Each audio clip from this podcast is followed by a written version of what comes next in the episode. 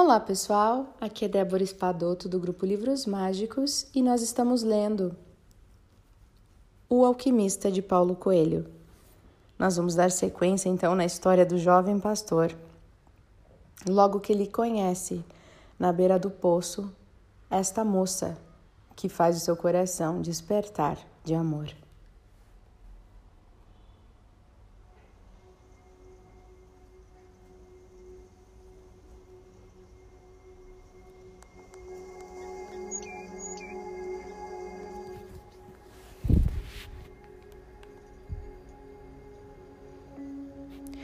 Inglês levantou-se de onde estava e sacudiu o rapaz. Vamos, disse ele, pergunte a ela.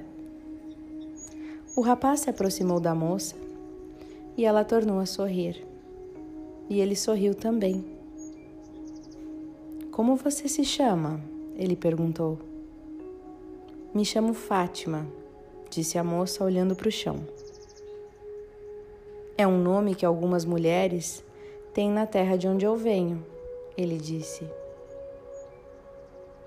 E a Fátima concluiu: É o nome da filha do profeta. Os guerreiros os levaram para lá. A moça delicada falava de guerreiros com orgulho.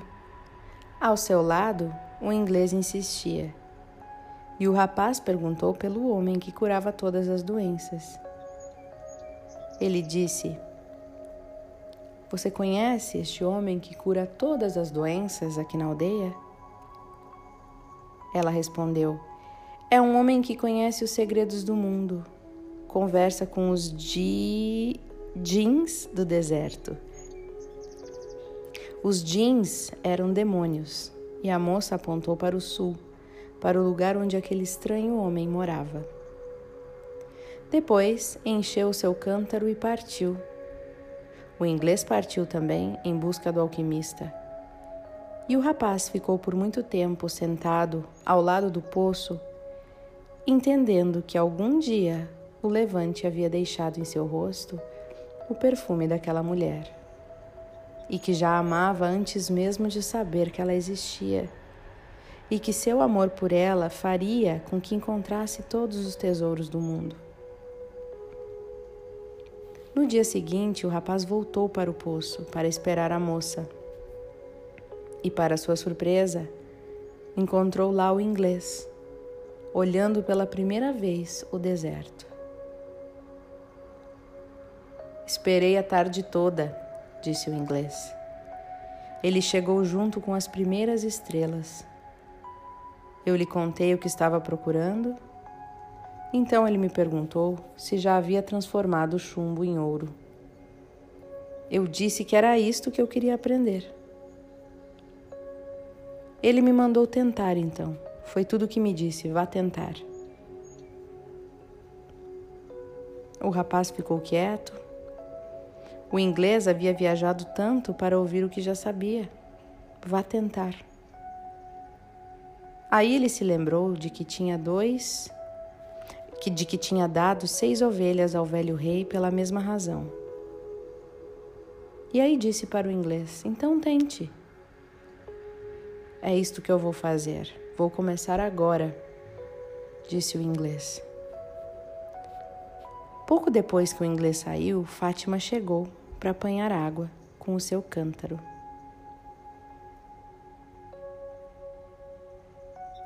O rapaz se aproximou e disse a ela: Vim lhe dizer uma coisa simples. Eu quero que você seja minha mulher. Eu te amo. A moça deixou que seu cântaro derramasse a água. E ele continuou: Vou esperá-la aqui todos os dias.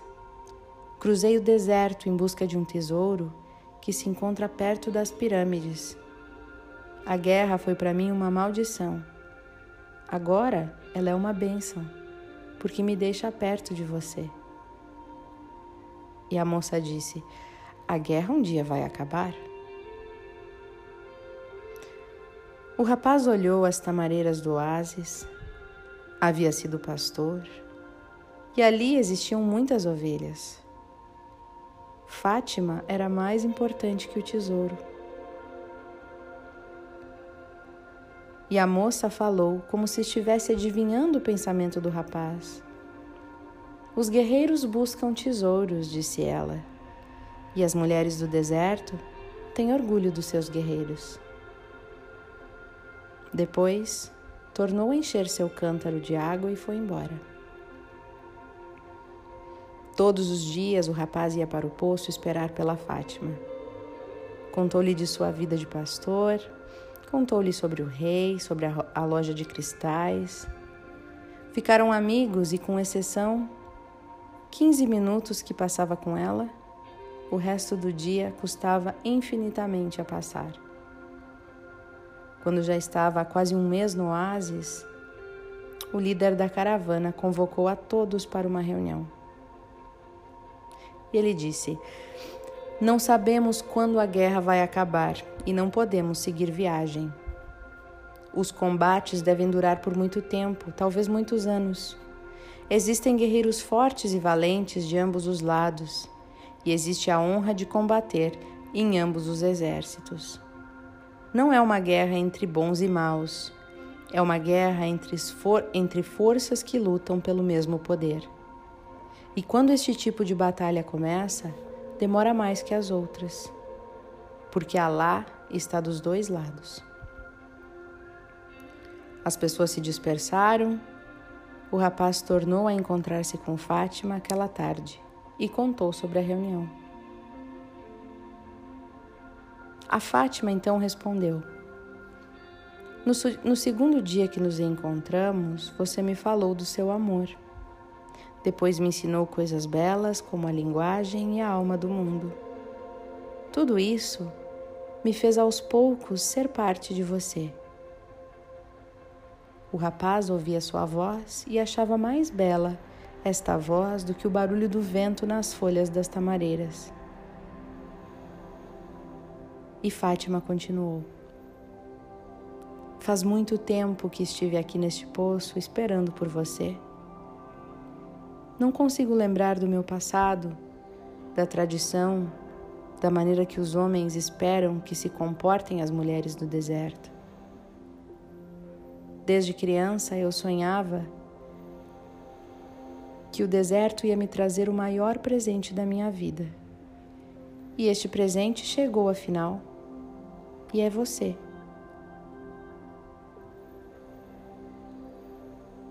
O rapaz pensou em tocar suas mãos, mas Fátima segurava as alças do cântaro. E ela continuou: Você me falou dos seus sonhos, do velho rei, do seu tesouro. Você me falou dos sinais. Então, eu não tenho medo de nada, porque foram esses sinais que me trouxeram você.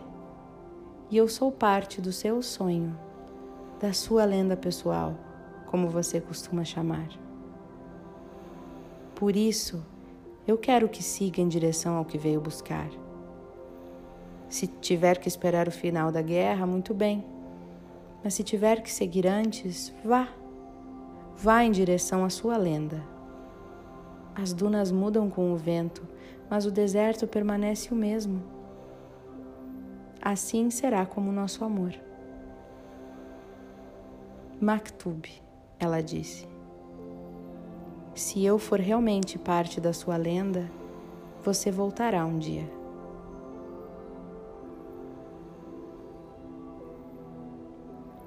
O rapaz saiu triste do encontro com Fátima. Ele se lembrava de muita gente que havia conhecido. Os pastores casados tinham muita dificuldade em convencer suas esposas de que precisavam andar pelos campos. O amor exigia estar junto da pessoa amada. E no dia seguinte ele contou tudo isso a ela. Aqui ela respondeu o seguinte: O deserto leva nossos homens e nem sempre traz de volta. Então nos acostumamos com isso. E eles passam a existir nas nuvens sem chuva nos animais que se escondem atrás das pedras, na água que sai generosa da terra. Eles passam a fazer parte de tudo, passam a ser a alma do mundo. Alguns retornam, sim, E então todas as outras mulheres ficam felizes, porque os homens que elas esperam também podem voltar um dia. Antes eu olhava estas mulheres e invejava sua felicidade. Agora vou ter também uma pessoa para esperar. Sou uma mulher do deserto e me orgulho muito disso. Quero que meu homem também caminhe livre, como o vento que move as dunas. Quero também poder ver meu homem nas nuvens, nos animais e na água.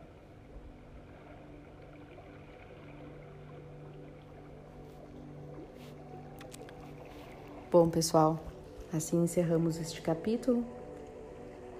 Eu espero que estas palavras do, do capítulo falem por si só. Não vou acrescentar nada para não tirar nem um pouco da magia destes encontros que ele está tendo e dessas conversas que eles estão tendo. Um beijo no coração de todos e até o nosso próximo áudio.